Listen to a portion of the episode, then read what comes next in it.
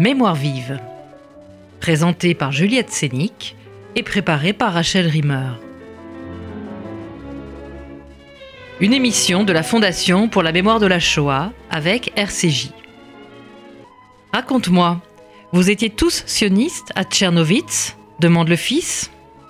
Mais c'est un plat de couscous avec des légumes et de la sauce qui interpelle sa mère, Irma Miko. Elle lui coupe la parole. Qu'est-ce que c'est ça? Ah, des pois chiches. C'est peut-être cette curiosité, cette façon d'être aux aguets du présent avant tout, qui a permis à Irma de traverser la guerre et de combattre au sein de la résistance française sans se faire démasquer. Aujourd'hui, elle a 105 ans et son acuité est intacte. Une autre Irma, Irma Schwager, décédée à 97 ans, a rejoint depuis son Autriche natale la résistance française en juillet 1942 à Paris. À cette date, Irma Miko Rosenberg et Irma Schwager-Wieselberg ont respectivement 28 et 22 ans. Juives communistes étrangères, elles se sont engagées dans la résistance contre l'occupant et Vichy, où elles deviennent agents de liaison et de renseignement au sein de la MOI, main-d'œuvre immigrée, puis membres du travail allemand, dit TA. Leur mission Déstabiliser les troupes allemandes à Paris. Dans un milieu essentiellement masculin, elles accèdent à des postes de responsabilité et mènent des actions courageuses contre l'ennemi. Toutes deux témoignent aujourd'hui, interrogées par leur famille, à la rencontre des historiens ou des activistes, dans un documentaire construit dans un va-et-vient entre Paris et Vienne. Ce film, Irma et Irma, a été soutenu par la Fondation pour la mémoire de la Shoah et porté avec ténacité par un homme qui se déclare l'ami de ces deux femmes d'exception, Hannes Gellner. Hannes Gellner, bonjour. Bonjour. Nous sommes heureux de vous recevoir aujourd'hui à RCJ pour parler de ce film. Car être une femme juive dans la résistance et qui plus est enceinte comme l'était Irma Mirko, Irma Miko, nous paraît être un acte de bravoure inouï. Aussi, c'est très important à nos yeux de faire découvrir ces personnalités, euh, leur parcours de femmes juives issues de l'ancien empire austro-hongrois, dont elles sont les derniers témoins. Cependant, leurs témoignages avaient déjà été filmés. Alors, première question, pourquoi avoir réalisé un film avec elles, à nouveau? J'étais à la recherche d'un sujet euh, qui soit vraiment très très particulier, parce qu'il y a, comme vous le dites euh, euh, tout justement, pas mal de films sur la résistance, quelques films sur des femmes dans la résistance, mais c'est le premier film, à ma connaissance, qui s'intéresse aux résistantes juives communistes germanophones qui se sont battues à Paris pour contribuer à la libération de Paris, la libération de l'Europe. Et comme le dit Irma Schwager, qui est retournée à Vienne après la guerre, c'était sa victoire contre Hitler, donc elle avait toutes les raisons de retourner vivre euh, en Autriche. Donc euh, nous avons un cadre, un contexte historique plus large, mm. comme vous le dites tout à l'heure. Euh, ça s'arrête pas à Paris, mais euh, voilà, Irma Schwager, qui est restée communiste jusqu'à la fin de sa vie, d'ailleurs. Malheureusement, elle est décédée. Euh, ah. Et nous avons entamé ce film il y a cinq ans. Et Irma Miko, elle a aujourd'hui 105 ans. Donc, elle est née en 1914 à Tchernovitz, qui est dans une région qui se trouve aujourd'hui en Ukraine. À l'époque, ça faisait partie de l'Empire d'Autriche. Mmh. Et donc, elle se dit euh, vieille autrichienne, alors qu'elle vit à Paris depuis 75 ans. Et qui est devenue la Roumanie depuis, en fait. Enfin, Tchernovitz, c'est aussi la Roumanie. Alors, Irma Miko, elle raconte euh, avec bravoure euh, quelle était l'ambiance dans cette ville, mhm. qui était donc une ville de l'Empire d'Autriche, avec une forte population juive, pour la plupart germanophone. Elle dit que tout le monde voulait parler l'allemand plutôt que le yiddish. Et euh, donc, elle est devenue roumaine, soviétique, et puis euh, aujourd'hui, euh, c'est en Ukraine.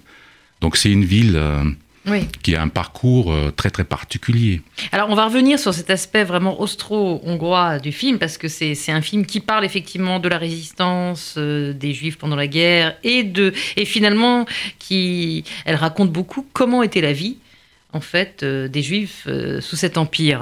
mais d'abord, parlons du caractère de ces femmes. Donc, elles ont un même caractère rebelle quand même qui les unit, parce qu'on se pose toujours la question aurais-je été résistante et qu'est-ce qu'il faut pour être résistant Donc, on voit qu'elles ont quand même un caractère rebelle.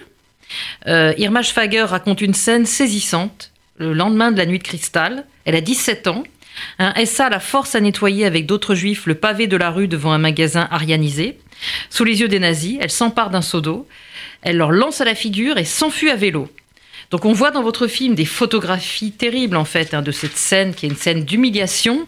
Euh, on voit la population hilare regarder les juifs à quatre pattes en train de nettoyer le sol pour effacer des lettres. Donc j'ai pas très bien vu ce que c'était que ces lettres. C'était en fait des inscriptions euh, des gens qui étaient opposés à l'annexion de l'Autriche à l'Allemagne nazie. Euh, ils voulaient que l'Autriche reste indépendante. Donc c'était des slogans écrits en grandes lettres pour euh, donc une Autriche libre, parce qu'il devait y avoir un référendum organisé par le gouvernement autrichien qui était prévu pour mars 1938 et euh, Hitler voulait empêcher ce référendum parce qu'il craignait que la majorité des Autrichiens serait peut-être pour euh, maintenir l'indépendance. Mhm. Donc le lendemain de euh, l'annexion, les troupes allemandes forcent la population juive de nettoyer les, pavés et les trottoirs, dans, surtout dans le quartier juif où habitait à l'époque Irma Schwager. Oui, donc on voit quand même que euh, les Juifs étaient, assez assimilés à cet empire, mais néanmoins, euh, quand, on, quand, on, voit euh, la le regard de la population, bon, on sait, on sait ce que peut devenir une masse, hein, ça fait peur.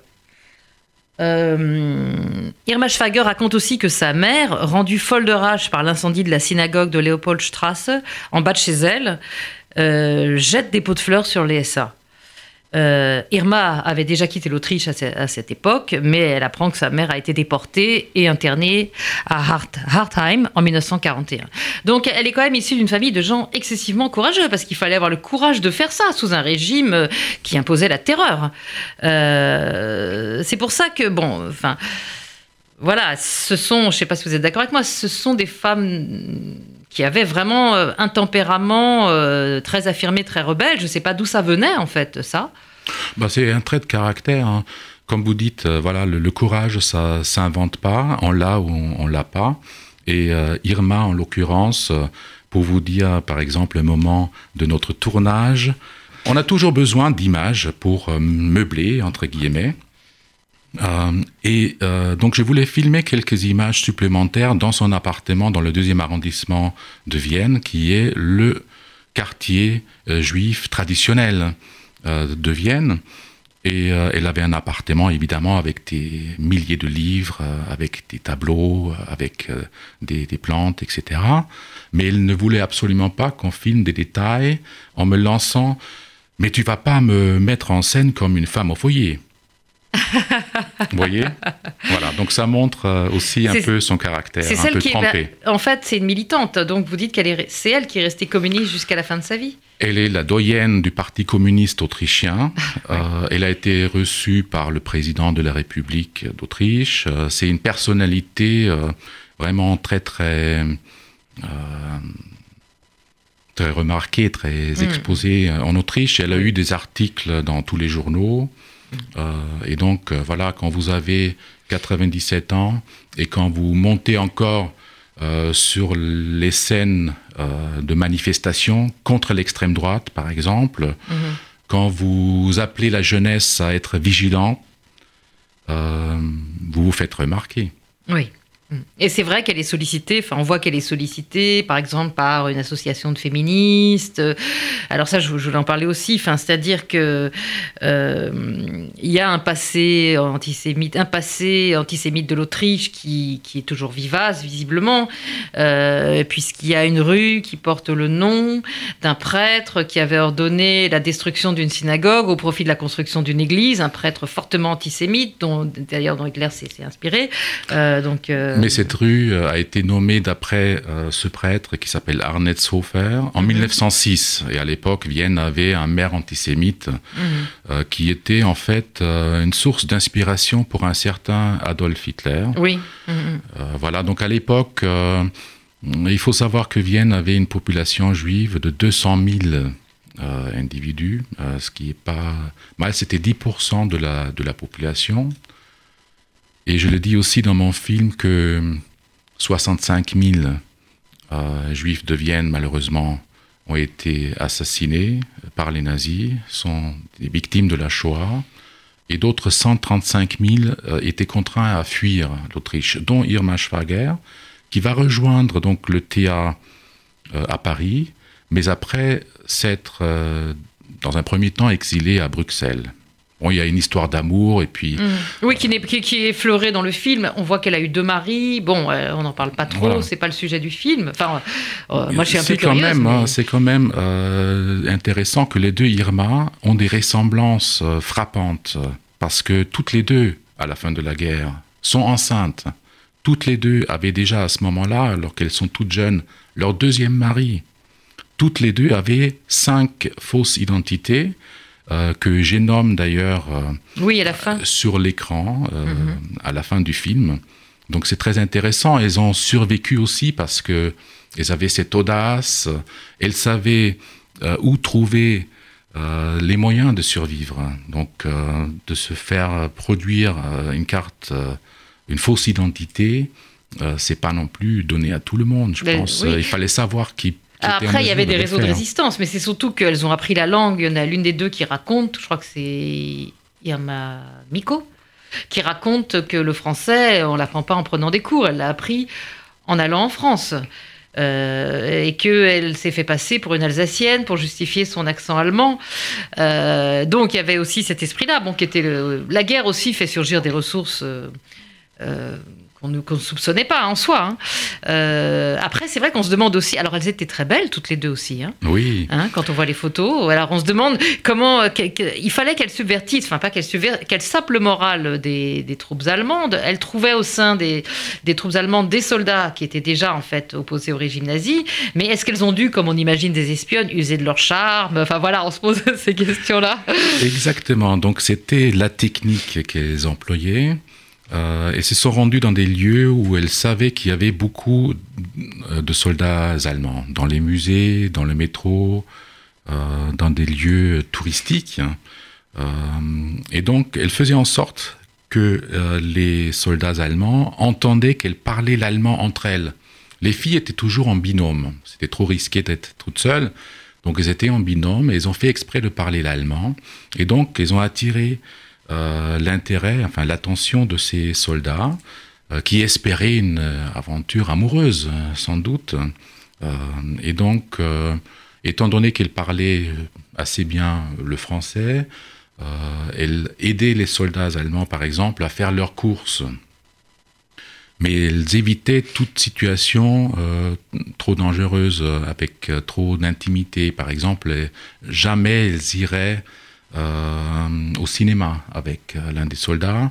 C'était toujours dans des lieux publics euh, où elle pouvait s'enfuir, où elle pouvait peut-être appeler à l'aide. Mm. Voilà, donc elle prenait des mesures de, sécurité.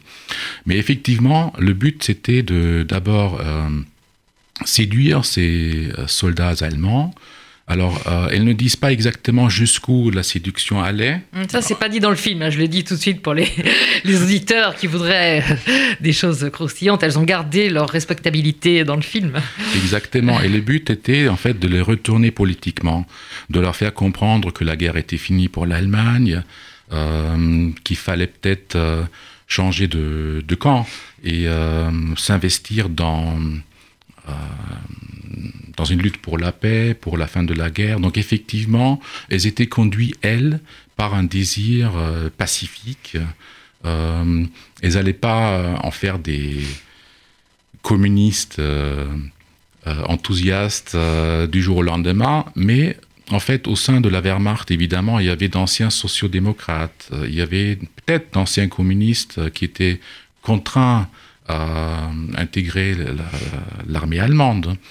Euh, et donc, euh, ils essayaient de décerner qui était susceptible de se joindre à leur cause. Et elles ont réussi à, convaincre une dizaine de soldats à déserter et même à rejoindre la résistance au moment de la libération de Paris. et qui étaient sur les barricades pour se battre contre les Allemands dans les rues de Paris. Oui. Et d'accord, donc ça, elles, ont eu ce destin commun. L'une donc est restée communiste, l'autre non, j'imagine. Euh, bon, je ne sais pas si elles ont eu des discussions sur le sujet, mais on a l'impression aussi. Alors, est-ce que c'est parce que Irma Schwager reste en Autriche, où il y a ce passé quand même antisémite qui fait qu'elle reste une activiste euh, et qu'elle reste sur le devant de la scène en fait, un peu sur le devant de la scène politique, alors qu'Irma Miko, euh, on sent qu'en France en fait, euh, elle a dû témoigner effectivement comme ancienne résistance, mais que son rôle dans la vie politique en fait est moins important. Est-ce que c'est une question de personnalité ou est-ce que c'est une question selon vous de, de contexte aussi? C'est-à-dire que le contexte français n'est pas le même que le contexte autrichien. Et après, il y a aussi le côté militant communiste. En fait, Irma Miko, à Paris, euh, elle s'investit dans euh, le travail de restitution. Elle aide euh, des familles juives qui étaient spoliées à récupérer leurs biens. Mhm. Donc, elle est à fond là-dedans. Dès 1956, avec l'invasion de l'armée rouge, enfin des troupes soviétiques en Hongrie, elle comprend que le, communisme pur et dur ne lui convient pas, elle n'est pas stalinienne, euh, et donc elle va devenir libre penseuse, comme elle dit, elle est de gauche euh, encore aujourd'hui, mais elle se dit, voilà, libre de toute obédience. Alors que Irma Schwager, effectivement, en Autriche, il faut savoir que son mari était un cadre du Parti communiste autrichien, et qui était un, qui était un directeur, un, un dirigeant, euh, un dignitaire de la police en Autriche, alors qu'il était membre du Parti communiste. Alors, c'était possible euh, juste après euh, la Seconde Guerre mondiale parce que, tout comme l'Allemagne, l'Autriche était occupée par les quatre forces alliées. donc il y avait une partie de l'Autriche qui, pendant une dizaine d'années, était soviétique. Donc effectivement, des communistes pouvaient prendre des positions de responsabilité Mm. au sein même de l'appareil d'État en Autriche après la guerre. D'accord. Alors justement, à propos de, l'Autriche, vous, vous, êtes, vous êtes autrichien? Vous vivez en Autriche? Je vis entre Paris et Vienne. Ça mm. fait 25 ans que je, que je fais la navette entre ces deux villes.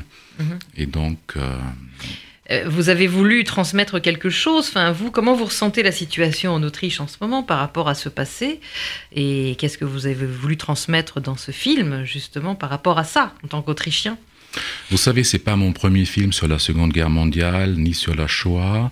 Euh, j'ai fait il y a quelques années un film très remarqué avec Serge Beat Karsfeld sur le destin des enfants juifs de France, un film qui s'appelle La mémoire des enfants qui a été montré dans 52 festivals.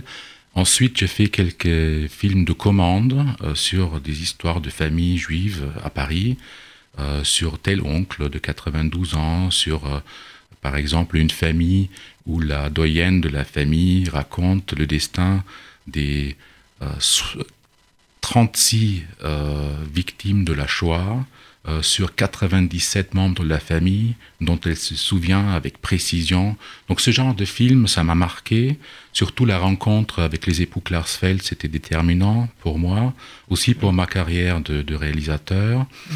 Et euh, il va de soi que j'observe avec inquiétude la montée euh, de l'extrême droite, non seulement en Autriche, mais aussi en Allemagne et puis dans d'autres pays comme en Italie, où des partis d'extrême droite ont déjà intégrer des gouvernements où ils ont fait euh, preuve d'incapacité en fait de, gérer. Donc euh, souvent les extrêmes droites euh, sont éjectées très rapidement des gouvernements. C'est mhm. le cas en Autriche où actuellement nous avons un gouvernement conservateur avec une coalition avec les écologistes. Donc l'extrême droite ne fait plus partie du gouvernement en Autriche. Hans Gellner, je vous remercie.